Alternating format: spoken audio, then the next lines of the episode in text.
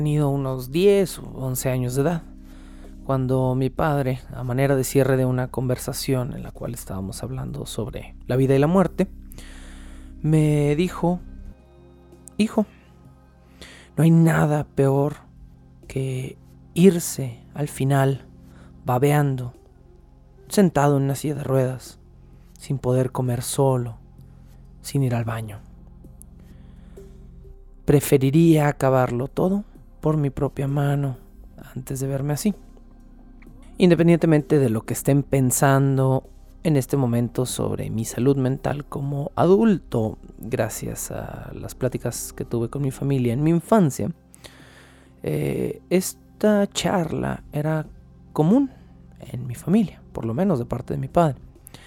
Siempre fui un niño medianamente maduro y mi padre y mi hermana me trataban como un adulto más en la dinámica de la familia, a pesar de que yo tenía 10 u 11 años de edad. El tema de la vejez y de la incapacidad durante la vejez siempre le ha preocupado a mi padre. Y ahora que mi padre está por cumplir 77 años de edad, a pesar de que es un hombre fuerte y capaz, el tema sigue siendo recurrente. Hoy en día mi familia es algo extraño. Podemos decir que son una serie de relaciones enlazadas donde algunos miembros de la familia se hablan entre sí, otros no, y algunos miembros funcionamos de alguna forma como puentes para que otros miembros de la familia puedan comunicarse de manera eh, distante. Ahora, en pleno 2020, que repito, mi padre está a punto de cumplir 77 años de edad, le preocupa mucho más que antes el tema de la muerte y las charlas al respecto de su destino, digámoslo, son recurrentes.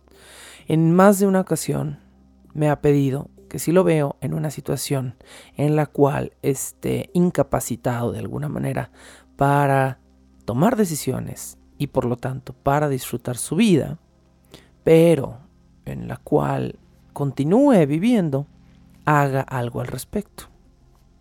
¿Algo? Le pregunto yo. Y siempre me dice, sí, algo, algo, pero asegúrate de no meterte en problemas. La verdad es que nunca he sufrido muertes verdaderamente cercanas en mi familia, fuera de las esperadas. Mis cuatro abuelos están muertos. Los cuatro murieron cuando yo era niño y solo una de esas muertes, la de mi abuela materna, fue de impacto para mí. Mis dos abuelos paternos murieron lejos y jamás los conocí en carne, solo a través de fotografías y algunos regalos. Mi abuelo materno tuvo una muerte muy peculiar, pero mi abuela materna vivió conmigo alrededor de cuatro o cinco meses antes de que finalmente se la llevaran de regreso a su ciudad, a un cuarto de hospital a morir. Mi abuela materna era una mujer muy pequeña, pero regordeta, que de niña creció entre campos de cultivo en Morelia. Tenía el hábito, incluso de grande, de comerse las cebollas y los tomates crudos a mordidas como si fueran manzanas. Y toda la primera mitad de su vida cocinó con leña. Por eso y por durante la segunda mitad haber sido una fumadora pasiva en una casa donde mi tío fumaba alrededor de dos cajetillas diarias, mi abuela murió con un 20% de capacidad pulmonar. Sus pulmones ya no se inflaban y estaban negros. Sería decir poco que sufrió antes de su muerte. No podía respirar sola, se ahogaba, Meses antes de morir roncaba espantosamente y tenía problemas para inhalar, incluso despierta. Pero su hija menor se negó a desconectarla del respirador al final de su vida. Cuando mi abuela murió cerca del año 2000, la ley mexicana habría considerado a mi tía una homicida si hubiera decidido detener ese respirador. Hasta 2009 en México se consideraba que eliminar lo que los médicos llaman como medidas futiles era un crimen. Una medida fútil es cualquier medida que esté manteniendo a un cuerpo humano vivo cuando ya no hay esperanza de que esa persona recupere una vida normal. Y con vida normal no me refiero a que quede discapacitada, sino a que esa persona probablemente no vuelva a levantarse, a recobrar la conciencia o a salir de una enfermedad que es crónica. Una persona que está en una situación así, de poder sus familiares mantenerlas, debía antes de 2009 en México respirar literalmente hasta su último aliento artificial para que no se acusara a la familia de haber cometido homicidio. Siempre a la vanguardia la, ley mexicana, ¿no?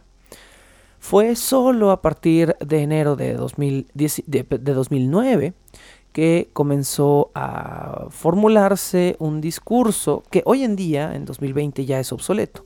El 7 de enero de 2009 se aprobó una ley que le permitiría a los familiares rechazar medidas futiles sin que esto se considerara un crimen. Es decir, una persona que estaba enferma crónicamente, que estaba en coma, eh, ya se podía desconectar de los aparatos que, la mantenían viva sin que esto se considerara un homicidio hacia la persona. En ese momento en México se le llamó eutanasia pasiva. La diferencia es dejar morir, no matar. Hoy en día en México el término eutanasia pasiva eh, no está ya en uso, por lo menos no dentro de los hospitales, pero la ley permanece, es decir, ya no se obliga a los familiares a mantener en medidas extremas o, medidas futiles a un paciente cuya vida solo se alargará en sufrimiento. Basta, eso sí, con notariar la decisión de la familia para que el criterio pase a manos del hospital y la persona pueda ser desconectada de cualquier aparato respiratorio o que la esté alimentando artificialmente. Pero, a pesar de que en 2009 pasamos esta ley de comillas, una eutanasia pasiva, México sigue sin reconocer la eutanasia, la eutanasia activa, podríamos decir. En otras palabras, México es un país donde sus habitantes ni siquiera tienen el derecho de decidir si quieren morir o cómo quieren morir. De igual forma que en muchos estados no se permite legalmente abortar o los suicidios asistidos. Eh, el suicidio asistido por compasión se considera también un homicidio. Si están preguntándose la diferencia entre una eutanasia y un suicidio asistido, la eutanasia implica que una persona, un tercero, un médico, administre una droga que corte la vida de una persona, mientras que un suicidio asistido simplemente implica que un médico o cualquier persona recete o recomiende un medicamento o una forma de morir a una persona que va a tomar las cosas en su propia mano. En este caso, se le considera cómplice de un homicidio a la persona que asiste a un suicidio, incluso si es por compasión. No obstante, dice la ley mexicana, se considera el hecho de haber sido por un buen motivo, pero eso no exime de prisión. Eh, partidos políticos como el PRI y el PRD han intentado pasar leyes pro eutanasia sin éxito en 2007 y en 2009, que han sido rechazadas porque eh, la ley 166 bis 21, 166 bis 21 sigue eh, en pie. Esta ley reza lo siguiente queda prohibida la práctica de la eutanasia, entendida como un homicidio por piedad, así como el suicidio asistido, conforme lo señala el Código Penal Federal bajo el amparo de esta ley. En tal caso, se estará a lo que señalan las disposiciones penales aplicables. Esa es la amenaza para cualquier persona que por un motivo humano o humanista trate de acortar el sufrimiento de un familiar que está enfermo de manera terminal. Por supuesto que en México la religión es un factor determinante. Dentro de las cuestiones que discutiremos con el invitado del día de hoy está el hecho de que sí, aunque México es un país 60% pro no forzar medidas extraordinarias en un paciente grave, también México es un país que por motivos religiosos se opone de manera feroz a la eutanasia activa, digámoslo de alguna manera. El actual presidente, Andrés Manuel López Obrador, prometió eh, presentar una ley llamada Ley de Voluntad Anticipada, que eh, pues sería básicamente legalizar la eutanasia en México, pero esta, esta promesa no se ha cumplido en lo que va de la administración. Y esto no es un podcast político, así que no discutiremos las cosas que no se han cumplido en esta administración, pero esta es una de las que nos atañe el día de hoy. Hasta donde yo supe por medio de mi madre, mi abuela murió desesperada tratando de inhalar a través del respirador artificial, de, poder todavía tomar su último aliento entre las sábanas de una cama de hospital. De las últimas veces que recuerdo haber hablado yo con mi abuela, esa mujer que cada vez que tenía una oportunidad me daba a escondidas un billete de 50 pesos que ella había ahorrado para que yo pudiera tener algo de dinero. Eh, ella lamentaba muchísimo la, la, muerte de mi abuelo y me dejó muy en claro que esos últimos cinco años que había tenido que vivir sin él eran años que ella había vivido sin querer estar viva.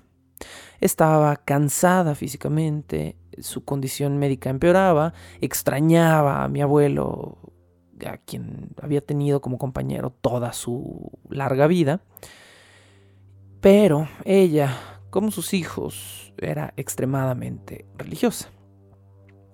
Al final fueron sus hijos quienes le impidieron morir en paz y con dignidad por seguir un código arcaico religioso que presuntamente promueve paz y dignidad. Pero por las conversaciones que tuve con ella al final, yo no creo que ella al final de su vida hubiera optado por esa misma opción religiosa. En pleno 2020, un año que cuando lo decimos rueda sobre la lengua como un año futurista de alguna manera, 2020, Suiza sigue siendo la capital de la muerte digna en el planeta.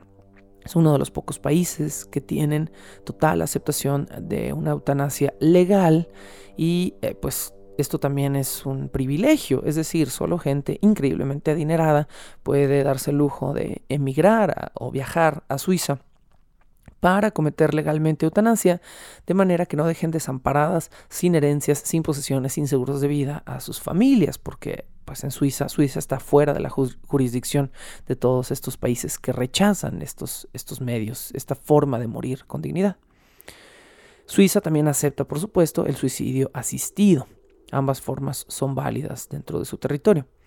Si les interesa este tema, por supuesto, quédense a escuchar la entrevista del día de hoy pero también, si les interesa el tema y hablan inglés y tienen una disposición un poco menos sensible que yo, les recomiendo mucho buscar en YouTube el documental Choosing to Die, Escoger Morir, de Terry Pratchett. Terry Pratchett, para quienes gustan de la literatura, sabrán que fue un eh, ingeniosísimo escritor de fantasía inglés, quien antes de terminar su saga de casi 40 libros llamada Mundo Disco, se enteró en el libro número 37 de la saga que tenía Alzheimer.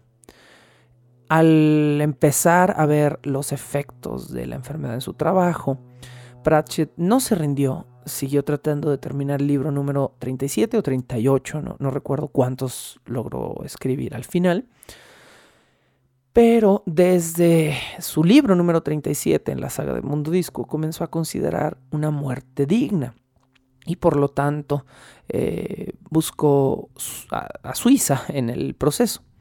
Pero había un pequeño problema serio con su caso.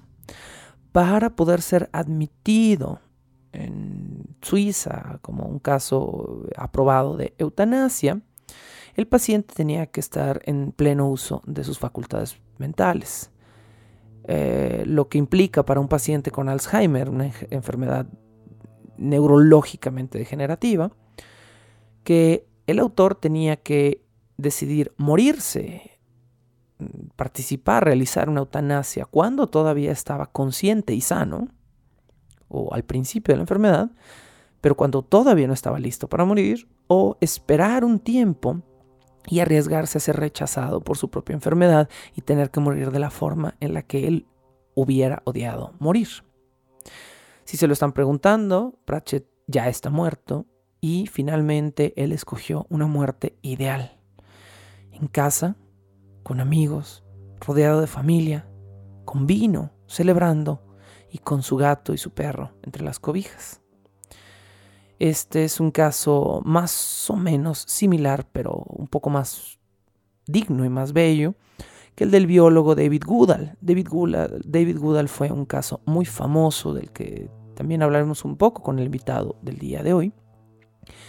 Eh, pero desde una perspectiva cerrada es diferente. Goodall, a ojos médicos, no tenía motivos para morir. Goodall era un hombre sano, de 104 años de edad. Pero era un hombre de 104 años de edad, que llevaba años sintiéndose muerto dentro de su propia piel. Y no, no era un hombre que padeciera de depresión. El suicidio asistido y la eutanasia se le prohíben a personas que padecen de depresión. Tienes que pasar por una serie de pruebas psicológicas, psiquiátricas y además por una serie de cuestionarios que se repiten en lapsos de 15 o 20 días, en los cuales eh, se te pregunta si sigues seguro de la decisión, si lo estás haciendo desde una perspectiva racional, etcétera, etcétera.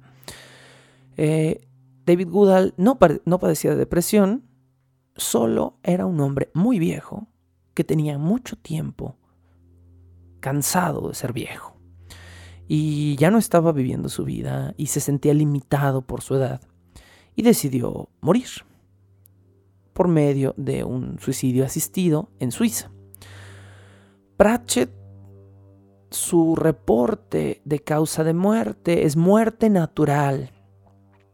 Pero sabiendo cómo era el hombre, cómo pensaba, y después de lo activo que fue con su documental en pro de la eutanasia, sé que él tomó la decisión final. Estoy seguro que esa muerte en casa, con familia, rodeado de sus mascotas, con una buena botella de vino, donde afortunadamente todo salió bien para él, no fue totalmente fortuita. Si tienen el corazón, su documental eh, Escoger Morir es una pequeña joya de la defensa a favor de la eutanasia, vale muchísimo la pena, pero si lo soportan les advierto que es desgarrador. Para esta investigación del día de hoy yo quise volver a verlo, lo he visto dos veces antes y honestamente esta tercera vez eh, perdí, perdí la contienda, me derrotó este documental. Ah, creo que a los, a los 20 minutos del documental yo ya había perdido la contienda eh, y estaba derrotado al ver este documental porque es un documental muy bello y muy humano, pero está lleno de pequeñas escenas desgarradoras. Hugo Claus es, bueno, era un poeta, dramaturgo y un pintor belga, que fue otro de los casos famosos de eutanasia. En 2008, a los 78 años de edad, Hugo Claus escogió morir por suicidio asistido porque, como Pratchett, tenía Alzheimer y porque para un artista, una persona que trabaja con palabras y con la mente, como Hugo Claus, eh, la peor condena es saber que sigues vivo, pero que has perdido todo lo que fuiste en vida. La viuda de Hugo Claus aparece en el documental de Terry Pratchett y habla al respecto de su muerte. Con esta larga cita los dejo con el invitado del día de hoy, y espero que disfruten esta entrevista. Una nota, les había prometido un episodio escabroso para el día de hoy. Quien me está escuchando quizás está preguntando si, si mi sentido del humor es, es un poco oscuro. No, eh, tuve una serie de complicaciones y una serie de cancelaciones en el contenido de las entrevistas del día y tuve que eh, invertir dos episodios. De manera que Eh, este será el penúltimo episodio, pero no es el episodio escabroso que les había prometido en el podcast pasado. Y el último de la temporada, que será el siguiente, tendrá un corte un poco más mórbido. Los dejo pues con esta cita de la viuda de Hugo Claus, quien dice esto al respecto de la muerte de su esposo. Desde el principio, mi esposo supo que había algo mal y trató de ocultarlo. Yo también lo noté y traté de pasarlo por alto hasta que ya no pude. Dejé de hacer excusas para lo que pasaba. Klaus empezó a confundir palabras, a pesar de que las palabras eran su negocio, y eso lo asustó. Recuerdo que me dijo, si lo que tengo es Alzheimer, no voy a seguir viviendo hasta el amargo final. Yo decido dónde termina. Pero Klaus quería escribir otro libro y se lo puso de alguna manera como límite para tomar la decisión. No pudo terminar el libro. Ya no tenía la habilidad de hacerlo. El día que murió, fuimos al hospital. Llevé conmigo una botella muy buena de champaña y cigarros. Cuando terminó su último cigarro, me dijo que quería acostarse. Nos acostamos juntos y le canté una canción. Cantamos juntos y se murió cantando. A menudo pienso en ese momento y me pone muy triste porque lo extraño, pero al mismo tiempo estoy feliz por mi esposo. El momento fue tan cálido y tan intenso que no sé cómo la gente se puede oponer a un final así.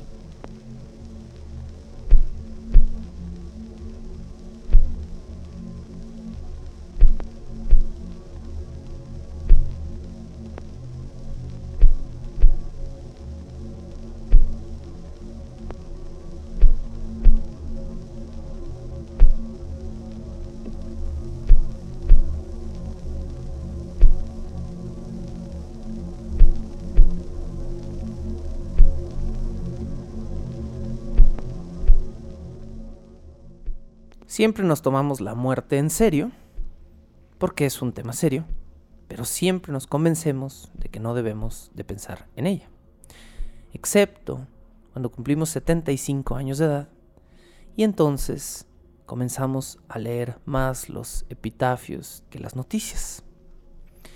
De alguna manera hay un reloj biológico que cada vez suena más fuerte y creemos cuando somos jóvenes que ese tic-toc no nos va a molestar cuando ya estemos viejos, artríticos y cansados. Pero el hecho de que la muerte tenga una agenda no significa que nosotros estemos listos para morir. El día de hoy está conmigo el doctor Leonel Villavillegas, quien, además de ser un buen amigo, es un buen médico y está aquí porque él tiene la intención de especializarse en geriatría. Y por supuesto que vamos a estar hablando de este tema, de cómo en esta temporada de cadáveres la muerte se vincula inevitablemente a nuestra edad. Leo, ¿cómo estás? Hola, muy bien, muy bien, muchas gracias por la invitación. Todo, todo bien por ahorita todo bien porque eres joven y bello, pero no todos vamos a ser jóvenes todo el tiempo. No, no. y gracias a eso tú tienes trabajo, ¿cierto? pues sí, tendremos trabajo. Será siempre parte de, de ser médico atender a toda la población, niños, jóvenes y adultos, y pues ahora que voy a ser geriatra, pues específicamente a los pacientes geriátricos. Lo primero que nos atañe es hablar un poquito de tipología, de clasificación. La gente escucha términos y a veces no se pone a pensar que detrás de esos términos hay áreas de especialidad distintas. La primera cuestión que me gustaría que aclaráramos el día de hoy es lo que yo pienso una diferencia poco sabida entre geriatría y gerontología. Desde mi perspectiva, una definición simple sería que la primera busca tratar la enfermedad del anciano, del adulto mayor, y la segunda busca entender los procesos mediante los cuales llegamos o no llegamos a la vejez. Pero en esta definición, que yo sé que es muy pobre, eh, me gustaría también tu opinión. ¿Cómo las diferencias y en, en dónde, en dónde están las áreas que, que varían entre cada una de estas dos cosas? Primeramente, como ya bien dijiste, en el área médica la geriatría se trata principalmente al paciente anciano, en las enfermedades propias del anciano y no solamente estas, sino también, por ejemplo, cuando un paciente adulto desarrolla una enfermedad crónica, entonces esta puede llegar a- al paciente anciano y el geriatra tiene que atender los síndromes propios del anciano y aquellos que acarrea de cuando es joven. Entonces, eh, Momento, momento. Entonces, no, no solo, un geriatra no solo está ahí para tratar las enfermedades que se presentan durante la vejez, sino las consecuencias de nuestra vida joven y adulta. Exacto. Realmente el geriatra tiene que tener un enfoque global de todo el paciente, que es lo que la aque- aqueja no solamente físicamente, sino también mentalmente, socialmente hablando. Este, y como dije, hablando específicamente de las enfermedades, este, no solamente aquellas propias del anciano, es decir, aquellas que pueden presentarse casi exclusivamente en la ancianidad, sino también aquellas que se acarrean este, a lo largo de todo su andar en este, este mundo. Y a diferencia de la gerontología, que la gerontología estudia per se el cómo envejece un organismo desde que nace y se bueno, desde que se concibe hasta que llega a ser un adulto maduro y pues, un anciano, o sea, estudia todo ese proceso, cómo envejece, en qué consiste el envejecimiento. Ujú. Y a diferencia del geriatra, el gerontólogo pues no receta medicina, sino simplemente está con el médico apoyando a, a los cuidados del paciente geriátrico este, de una forma global. En eso se entiende pues no solamente médicamente, sino también este, socialmente hablando, psicológicamente hablando, este, un, un tratamiento más integral, vaya. ¿El gerontólogo entonces no tiene una base médica? Sí, tiene que conocer las bases de cómo se, es el envejecimiento, pero eh, pues, ellos no, no estudian como tal medicina, sino que estudian el proceso de envejecimiento y los procesos fisi- fisiológicos y patológicos que, que también atañen al paciente geriátrico. Los simples mortales que no estudiamos medicina y que escogimos quizá la carrera incorrecta para salir adelante en la vida, a veces pensamos que un médico escoge por ego o por dinero la especialidad que va a tener por el resto de su vida. A veces creemos que el cirujano es codicioso y solo quiere cortar. A veces creemos que el pediatra es bondadoso y quiere tratar a los niños. Pero estamos siendo maniqueos y sabemos que estos no son todos los motivos. Dentro de tus motivos personales, ¿por qué ser geriatra? Ok, es una muy buena pregunta. Lo descubrí alrededor del sexto semestre de medicina, que sería el tercer año aproximadamente, cuando este, mi abuelo falleció, lamentablemente. Entonces me di cuenta eh, de cómo es ese duelo este, personal como una persona civil.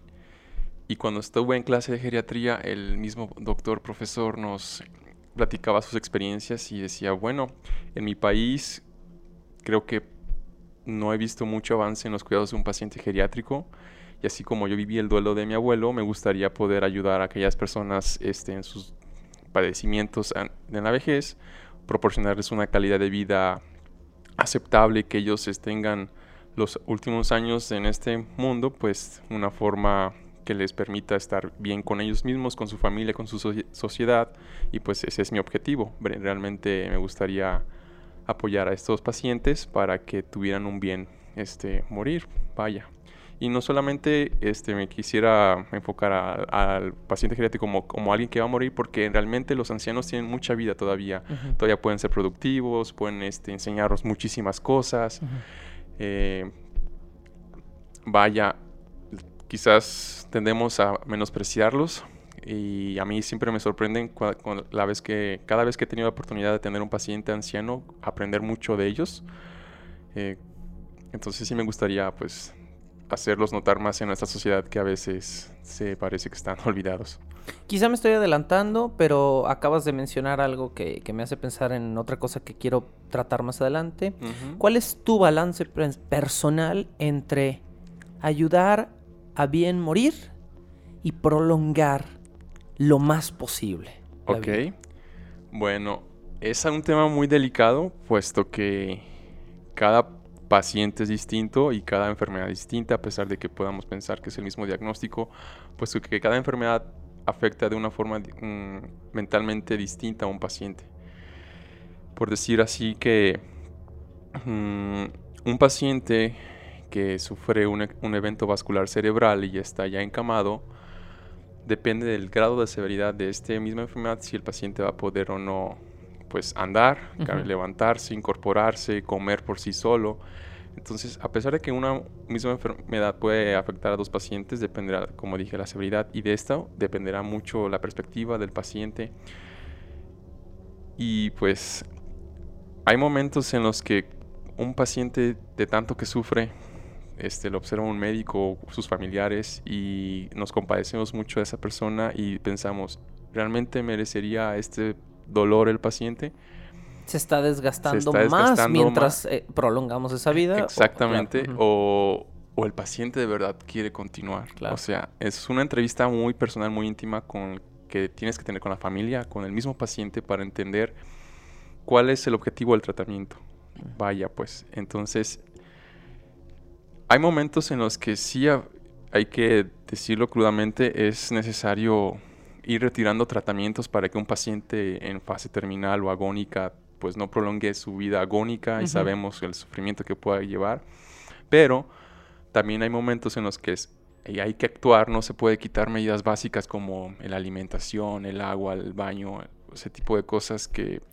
Mientras la calidad de vida es buena y la libertad del paciente está presente, prolongar. Mm, pues y si todo eso se limita, la recomendación es bien morir o ayudar a bien morir. Mm, sí, exactamente. Y más que, que quizás limitar así súbitamente, hay que dar los cuidados para hacer pues que el paciente esté confortable, que esté cómodo con lo que podamos brindarle el apoyo, vaya. Por supuesto, los casos más controversiales son aquellos pacientes que ya están postrados, que lamentablemente tienen un mal pronóstico y que caen en paro. Eh, la pregunta viene a ser, ¿se tiene que reanimar ese paciente? Sí, no, porque ¿qué dicen los familiares, no?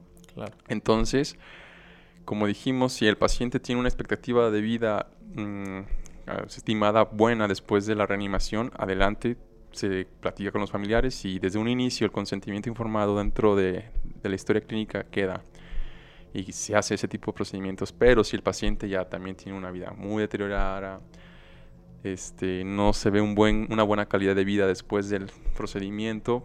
Mm, hay ocasiones que hay que optar, pues, no dar la reanimación cardiopulmonar, por decir algo, claro, un ejemplo. Alguna vez escuché una teoría que a mí me parece un poquito exagerada, un poquito alarmista, eh, que plantea un médico que siempre hace charlas sobre la posibilidad de expandir los límites de la biología haciendo que los seres humanos vivamos para siempre. Bueno, esa es, la venta, ¿no? Eh, y este fulano lo que propone es tratar el cuadro de la vejez como si fuera eso, como si fuera un cuadro, como si fuera una acumulación de, patologías. Y tratar cada síntoma, comillas, a la vez. Y este tipo lo que sugiere, que a mí me parece súper raro, es eh, si este anciano tiene el páncreas mal, entonces pues trasplantamos o cambiamos o mejoramos o atacamos el problema individual y así lo hacemos con cada uno de sus problemas. De manera que el anciano, en otras palabras, como un carro, cada cosa que le falla se le cambie, se le repare, de manera que podamos prolongar exageradamente la vida. ¿Qué opinas de este tipo de tratamientos, de teorías, de planteamientos que suenan un poquito como venta de Herbalife? bueno, este suena hasta cierto punto lógico. Bueno, tú piensas, hay, pues hay un problema, hay que resolver el problema, ¿no? Sin embargo, en un paciente anciano, específicamente en ellos, es difícil atribuir una sola enfermedad todo el caos que puede haber internamente en el organismo. De hecho, se habla mucho de, por ejemplo, un síndrome que cada vez está más en boga del médico general, ya no del geriatra, que es el síndrome de fragilidad, que es una condición que vuelve vulnerable a un paciente y que es como una pequeña cadena de dominós, que al haber una pequeña alteración en un cierto órgano, este órgano va a comenzar a ser disfuncional el resto de órganos y así sucesivamente. Entonces llega un punto en el que el paciente anciano tiene múltiples daños que es pues realmente no puedo decir imposible, pero muy difícil abordarlos todos. Y pues atribuirle, por ejemplo, que llegue un paciente a- de primera vez a la consulta con distintas enfermedades, puede ser que una enfermedad agrave a otra y esta enfermedad a su vez contribuye a la primera. Y la pregunta aquí es, ¿qué fue primero? ¿Qué debo atender primero? ¿Cómo puedo hacer que el paciente mm, note mejoría con respecto a una u otra enfermedad? ¿no? Entonces también hay que ir sabiendo delimitar cuáles son las enfermedades del, que, a- que atiende, que tiene el paciente. Es una visión entonces un poquito simplista, ¿no? Decir, algo está roto, lo reparamos, algo está enfermo, lo arreglamos, pero ¿qué causó eso? Sí. ¿Qué patología hay detrás del órgano que falló? Que ese órgano falló, ¿no? Ah, Exactamente. Realmente, y bueno, eso te estoy hablando de pacientes que lamentablemente no se cuidaron de jóvenes y que a Claro. futuro desarrollan muchas enfermedades. Claro, ¿no? le entraste a los tacos y al Claro. cigarro durante 40 años, no esperes llegar en un perfecto estado a la adultez o a la vejez, ¿no? Sí. Afortunadamente también hay pacientes que como bien sé eh, en la teoría que solamente tienen una enfermedad, pues adelante, aquí sí se, se va directamente contra esa sola enfermedad que puede desencadenar otras a futuro. Ahí sí, por supuesto, es más sencillo, pero cuando un paciente llega con muchas cosas, es difícil discernir qué fue primero y como ya dije, por dónde comenzar a resolver las situaciones del paciente. con todo el té verde, el jugo de arándano, los brócolis, el pollito asado del mundo, eh, con toda la mejor dieta y el ejercicio del universo, en otras palabras, en condiciones ideales. ¿El ser humano puede biológicamente vivir para siempre? No, ¿Por qué? no puede llegar. Bueno, también es algo lógico de pensar que si un paciente tiene, bueno, no un paciente, una persona, mejor dicho, tiene un hábito de vida saludable, va a envejecer de una forma sana, ¿no? Sin embargo, también tenemos que tener en cuenta que hay, pues, genes, Claro. hay un desgaste celular y no solo esto, sino también factores externos.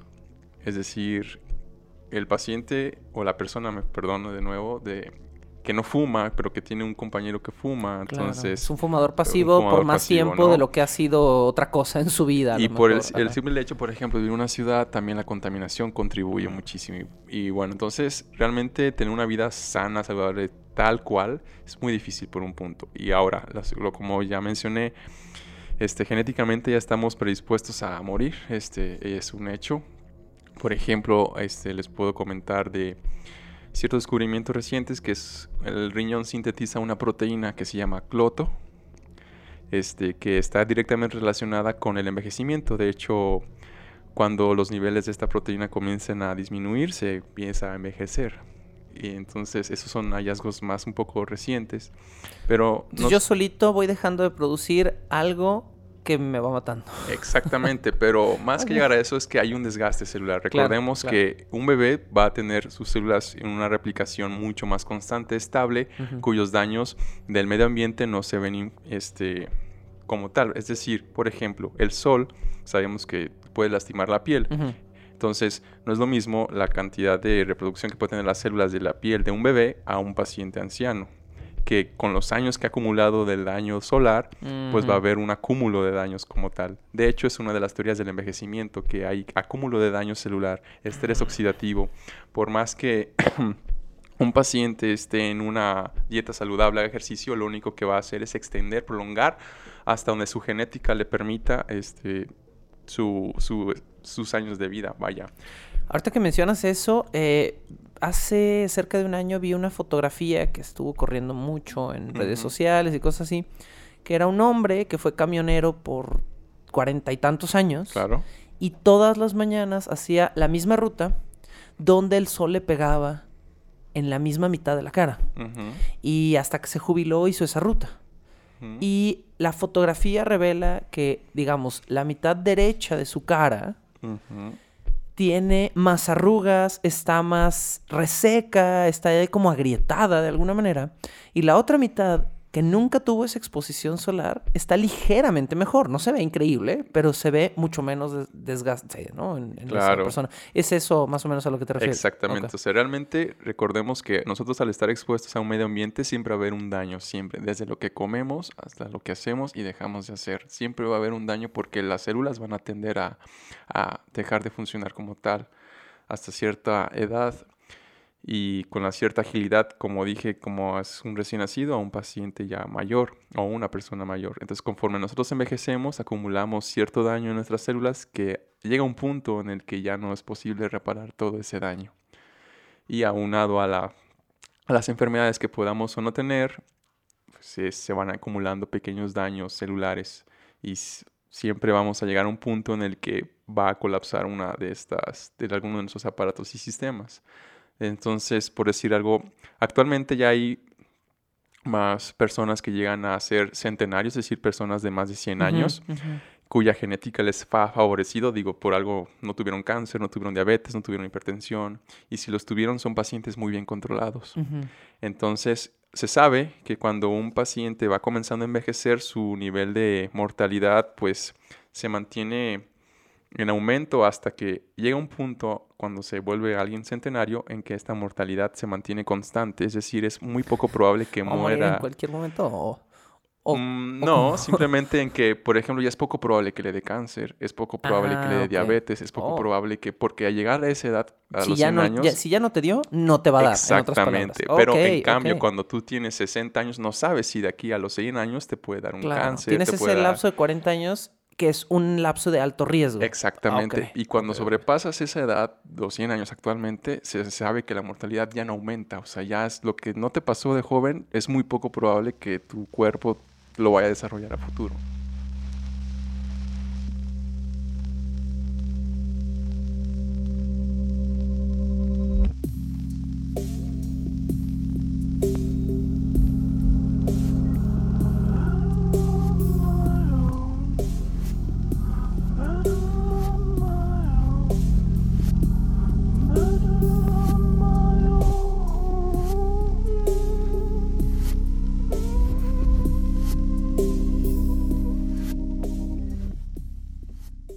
Hace un rato hablabas de, del factor de la capacidad o la cualidad mental de una persona, cualquier cosa que pueda afectar a su juicio, al momento de en los países donde está permitida la eutanasia, aceptar que una persona se someta a este proceso. Demencia senil, esquizofrenia, todo ese tipo de cosas son impedimentos para que una persona tome una decisión de acabar con su propia vida. Este, es importante resaltar que es una enfermedad psiquiátrica como depresión, estado bipolar, el delirium, cuando se habla de demencia realmente es, es complicado porque cuando la demencia es inicial, los pacientes todavía son conscientes, saben qué es lo que necesitan, qué es lo que no quieren, qué si quieren, pero en estados avanzados el paciente se desconecta totalmente del medio. Y en casos de un paciente al menos geriátrico, la esquizofrenia es muy rara que lleguen a esa edad, porque usualmente fallecen mucho antes. Pero incluso un paciente esquizofrénico este, no, no se podría como tal, al menos tomarlo con ese criterio como los demás, de que no tiene una enfermedad mental para decidir sobre su propia su futuro, vaya, entonces sí tiene que ser una persona que no tuviera algún padecimiento. De hecho, por ejemplo, mm, siempre se ha tenido en mal concepto el, el quererse morir, por eso la depresión es algo terrible. Cuando alguien dice que se quiere suicidar, todo lo relacionamos con que está deprimido y todo lo tomamos como algo malo el que se quiera suicidar. Pero cuando un paciente está en estado terminal y dice se quiere matar, me quiero morir, me quiero que alguien me mate, es cuando hay un conflicto mayor porque entonces las personas este, discuten, ok, el paciente tiene una enfermedad terminal, eh, no hay nada que podamos hacer por él más que cuidados paliativos ¿Será correcto que el paciente desee terminar con su vida? ¿Será correcto que nosotros le demos algún medicamento para que fallezca? ¿O será correcto que le demos los medios para que él se quite la vida? Es decir, no sé si me da a entender que cuando una persona no tiene una enfermedad terminal y, decide suicidarse, es algo malo porque es una enfermedad como depresión. Pero cuando tiene un, contexto... Hay un motivo, hay, un, motivo biológico, ah, médico, que avala esa decisión. Entonces, es algo que podríamos decir está en contra de la eutanasia, ¿no? Es decir, el que si una persona está deprimida, no le podemos dar el derecho a quitarse la vida porque es una enfermedad mental. ¿Sí me explico? Entonces, por eso es complicado hablar también de eutanasia, es decir, el paciente estará deprimido, tenemos que descartar ese tipo de enfermedades mentales. bueno, pero un paciente que lleva siete años con un dolor crónico, Ajá. también está deprimido. Exactamente. Pero está en sus facultades de decir si quiere terminar con ese dolor crónico, independientemente de que el dolor como consecuencia haya tenido un cuadro de depresión. Ajá, exactamente, pero aquí también hay criterios. Por ejemplo, hablando del suicidio asistido, se hace la pregunta dos veces en un intervalo de 15 días. Es decir, yo hoy le pregunto al paciente, ¿de verdad deseas suicidarte? Y si me dice sí, y pasa un, este periodo de tiempo y se le vuelve a hacer la misma pregunta, y si el paciente vuelve a hacer, a decir que sí, entonces es cuando se van a ir iniciando tomando medidas. Por ejemplo, eso es con respecto al suicidio asistido. En caso de eutanasia, habrá que hacer su evaluación para decir si en verdad es candidato o no. Porque como bien dices, la misma enfermedad va a llevarlo a un estado depresivo, entonces será o no que está deprimido de verdad, o si es meramente algo consciente, racional, que quiera terminar con su vida, vaya. Entonces por eso ese tipo de cosas hacen muy delicada la toma de la decisión, el si sí o si no se aprueba el- la, la muerte, vaya, del- paciente. En los, en- obviamente en los países donde está legislado esto. Eh, cuando hablamos de suicidio asistido, ¿México tiene legalidad o tiene algo a favor del suicidio asistido? No, nada. para nada, en absoluto. Entonces, una persona que de manera consciente le da una receta o ayuda a otra persona a conseguir un material para atentar con su propia vida es criminalizada. Así es, es correcto. Actualmente eso es penado por la ley y... Pero, por ejemplo, en otros países, Suiza es el principal sitio. Por supuesto, tiene eh, Suiza es el de la eutanasia Sí. ¿verdad? Ajá, sí. El suicidio asistido principalmente ya hablando, por ejemplo. Y se da el caso, este, y más recientemente me viene a la mente el de un de científico australiano botánico de 104 años de edad que él, sin padecer una enfermedad terminal, decide terminar con su vida debido a que simplemente no es feliz. De hecho, fue un caso muy sonado en la sociedad médica el, el que haya hecho este tipo de cosas. Él, de hecho, se, se lee en los periódicos que él se suicidó enfrente de su familia escuchando la novena sinfonía de Beethoven. O sea, en condiciones ideales de que él quería. Y esto, volviendo a un tema de la autonomía dentro de la bioética, es decir, yo decido cómo terminar con mi vida, yo decido qué hacer con mi vida, yo decido, pues, tener el poder de mis propias decisiones, vaya. Entonces, ese tipo de actos nos, nos, este, que mm, nos pueden orientar hacia a decir, bueno, entonces no es necesario tener una enfermedad terminal para decidir quitarnos la vida. O sea, él, él, él lo hizo porque simplemente no encontraba otro sentido a su vida y no tenía ni dolor, al menos no dolor físico, pero quizás sí uno espiritual y un mental, que lo haya de- de llevado a quitarse la vida. Entonces, como dije, quizás él pudo haber estado deprimido por una circunstancia y aún así lo, lo, lo logró, pues se pudo suicidar. Asistir. Esto fue en Suiza, Así es, fue en Suiza, donde es legal. donde es legal. Y en este caso, solo por puntualizarlo, por suicidio asistido entendemos que es un caso donde un doctor propina o da los medios para que un paciente se suicide de manera autónoma, pero él no activamente participa Es en ese correcto. suicidio. De hecho, sería la diferencia con la eutanasia. En la eutanasia, el médico aplica el medicamento para terminar con la vida del paciente. En cambio, el suicidio asistido, él prescribe los medicamentos o la forma en la que el paciente va a terminar con su vida y el paciente lo, lo aplica. Entonces, por eso se dice que es asistido. El médico como tal no interviene, pero facilita los medios para que la persona lleve a cabo su cometido. ¿Qué químicos, qué medicamentos intervienen, están relacionados en un proceso de eutanasia? O sea, ¿qué se utiliza? ¿Qué se utiliza y por qué se utilizan esos, esos compuestos? Usualmente, bueno, hasta donde tengo entendido son medicamentos sedantes, en los cuales generalmente son barbitúricos, que se llegan a emplear para que el paciente fallezca en, en estado de somnolencia, pues está con- inconsciente, no siente nada, dolor y nada más. Entonces serían sedantes principalmente los que se aplicarían. Yo he escuchado la presencia del potasio, por eso lo mencionaba Ah, hace rato muchas veces. la ¿Qué hace, letal. ¿Qué hace el potasio en un organismo? Ok, el potasio lo que va a desencadenar es una sistolia, va a hacer que el corazón deje de latir, así sencillamente ya. Bueno, aquí hay una cierta discrepancia. Hay quien dice que fallecen en sístole, es decir, con el corazón contraído, y hay quien dice que fallece en diástole, dependiendo de la fase de contracción del corazón. Pero lo que a final de cuentas va a generar es una parada cardíaca como tal. Estás alterando el ritmo del corazón al Así grado de hacerlo fallar. Eso es lo que es. hace el potasio. Y eso es me hace. imagino que es doloroso. Bueno, sería como tal el evento infarto clásico que sí, te puede dar dolor. Claro, o sea, Sí, yo me sí. imagino toda esa gente que dice, "Ah, me estoy muriendo de un infarto, no sé, muy contenta. sí, bueno, tienes, tienes razón, pero... Hay un proceso entonces previo eh, sedativo y después a lo mejor se administra un químico que o, o haga fallar los pulmones o haga fallar el corazón. Cuando lidiamos o cuando lidias con el cadáver de una persona mayor, me imagino que hay ciertas diferencias médicas, naturales, biológicas, eh, con el cadáver de un jovenzuelo, a lo mejor de 20 años. Eh, no puede venir esto de una experiencia personal o puede venir de una teoría, pero ¿qué es principalmente lo que encontramos diferente en un organismo de un adulto mayor, de un anciano?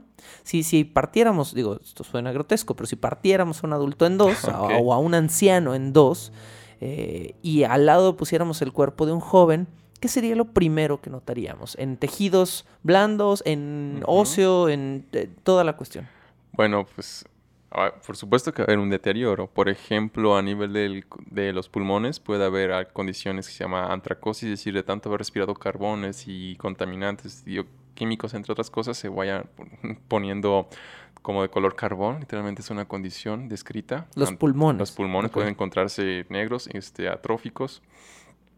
Igual el corazón, por ejemplo, va rodeándose de grasa, es algo característico que en un paciente joven el corazón no esté todo rodeado de tanta grasa y en un paciente anciano se encuentre más este, grasa en, eh, pe- pericárdica.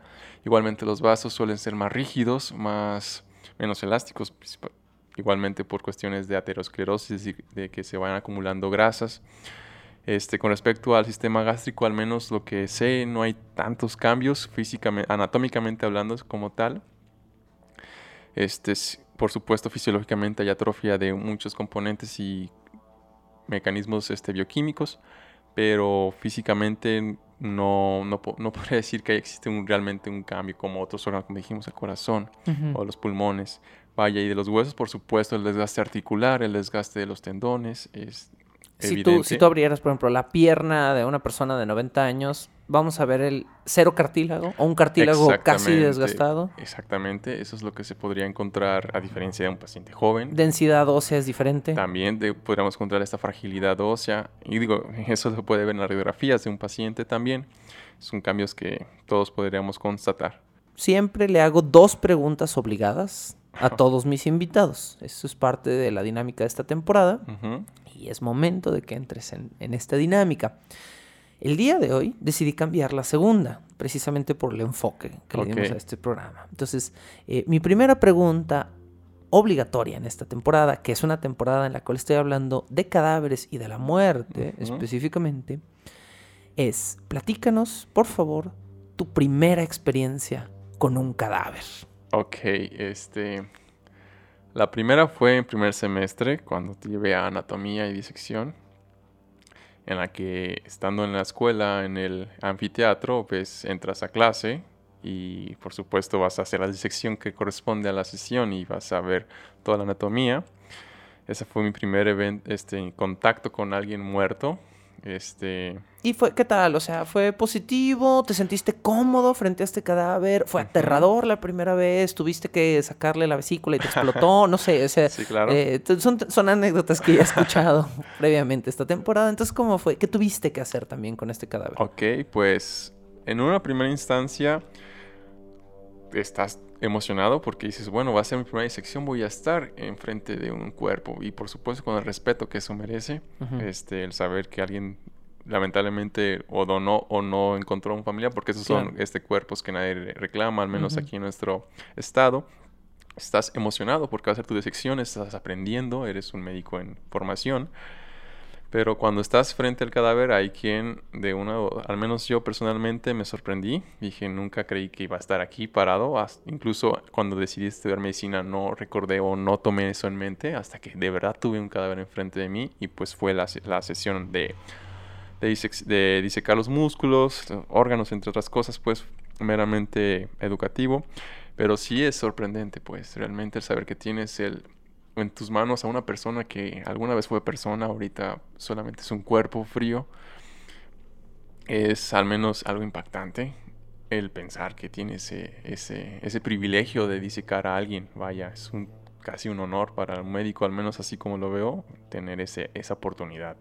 Cuando decimos que disecamos a alguien, ¿qué implica? ¿Qué haces literalmente con sus órganos y con sus músculos? Ok, pues la disección consiste en ir separando desde la piel, este, fascias, músculos, para ir adentrándote a- al área anatómica en cuestión. En este caso, por ejemplo, estamos hablando de un órgano. Si yo quiero en- disecar el corazón, tengo que abrir toda la caja torácica, disecar las costillas y este, el pericardio, hasta encontrar, ir abriendo capa por capa, pues ir lastimando lo menos posible también esos tejidos, por esto si lo- en un futuro los voy a estudiar, no estén todos destrozados, vaya. Pero pues sí, en eso consiste ir haciendo pequeñas incisiones hasta llegar al, al lugar en cuestión e ir depurándolo, pues de toda la grasa que pudiera tener, de todos los este, tejidos aledaños que van a estar ahí. Entonces es principalmente ir haciendo una pequeña limpia de ese órgano para poderlo cortar y abrir. La segunda pregunta obligatoria del día la voy a modificar un poco. La pregunta que siempre hago a mis invitados es, teniendo total y absoluta potestad, sin limitantes de dinero o de cualquier otra índole, ¿de qué se hace al final de tu vida con tu cuerpo? ¿Qué escogerías? Pero dado el tema de hoy, quiero agregarle una, una cuestión a esto. Es, primeramente, si te vieras en el caso en el que tuvieras que escoger tu propia muerte, lo harías, es decir, eh, pe- te gustaría, nadie, a nadie le gustaría, pero ¿cómo preguntarlo? Eh, ¿Participarías o, o serías candidato para una eutanasia, dado que sufrieras una larga enfermedad crónica? Y eventualmente, al morir, ¿qué te gustaría que sucediera con tu cadáver? Este, sí es algo que he meditado, para ser honestos, este, cuando estaba estudiando este tipo de cosas en la universidad me planteaba qué me gustaría en caso de que tuviera, por ejemplo, un accidente y tuviera ya parálisis cerebral o alguna algún evento desafortunado, ¿no? Entonces sí he concluido en que, bueno, actualmente en nuestro país, dijimos, no está todo esto actualizado, pero pues simplemente el no dar más medidas de las necesarias, eso es lo que sí me gustaría hacer, si, y si se legalizara y estuviera un tormento este, que no va a haber solución, pues quizás sí considerarlo, pero creo que sería eso, el simplemente no aplicar las medidas, no ensañarnos en, en el tratamiento. Este, y sí, me gustaría, por supuesto, donar mis órganos, ese también es un hecho, este, absoluto. Este, si bien he donado en vida sangre, ¿por qué no seguir donando otras cosas, este, ya póstumo? Eh, sería... ¿Considerarías la posibilidad de donar tu cuerpo completo a una escuela de medicina? Sí, de hecho también es una posibilidad, aunque este, creo que es de más beneficio para la sociedad donar los órganos a gente que puede ahí seguir trabajando exactamente. Este, ya en casos de que no hubiera esa posibilidad, pues el donar tu cuerpo al, a, una- alguna investigación, pues también sería un privilegio, puesto que a futuro eso va a dar algún beneficio a alguien. Entonces sí, sí me gustaría hacerlo. Leo se apunta para la donación de órganos, para la donación de todo lo que sea necesario. Eh, él como médico, por supuesto, entiende la importancia que, tiene el que haya una buena voluntad de parte de nosotros cuando morimos, que no seamos egoístas con, con nuestro cadáver, que si cinco personas pueden vivir a través de lo que nosotros dejamos atrás, como Leo dice, ¿por qué no donar en muerte como ya donamos en la vida? Leo, muchísimas gracias por acompañarme. No, pues, al contrario, muchas gracias por la invitación. Es, fue un placer platicar contigo de una etapa de la vida por la que sí tenemos mucha suerte. Todos vamos a pasar. Ojalá. Y si no, pues algo salió mal en el camino. y como muy apropiadamente podríamos decir en esta temporada de la vida de los cadáveres, pues nos tocó ser uno antes de tiempo. Gracias a todos los que están escuchando este episodio. Este es el séptimo episodio y probablemente el penúltimo de esta temporada de Bajo el Puente del Troll, la vida de los cadáveres, en la cual estamos tratando poco a poco de cambiar la mentalidad de la gente que nos escucha con respecto a esta superstición que tenemos de proteger y de preservar el cadáver y quizá llevarlos hacia un lugar donde social, médica y éticamente podamos devolver un poco en nuestra muerte de lo que a lo mejor tuvimos la fortuna de tener en vida. Nos escuchamos dentro de dos semanas más, quizá con el último episodio de esta temporada, todavía no lo decido, y gracias por estar aquí. La locución, la producción y la música original de este programa son creadas por Sergio Vicencio. Ve a patreon.com diagonal Sergio Vicencio y apoya este podcast para obtener horas de contenido adicional. Búscame como arroba recuadro blanco en Twitter e Instagram o como Sergio Vicencio en YouTube para darme tu opinión sobre este podcast.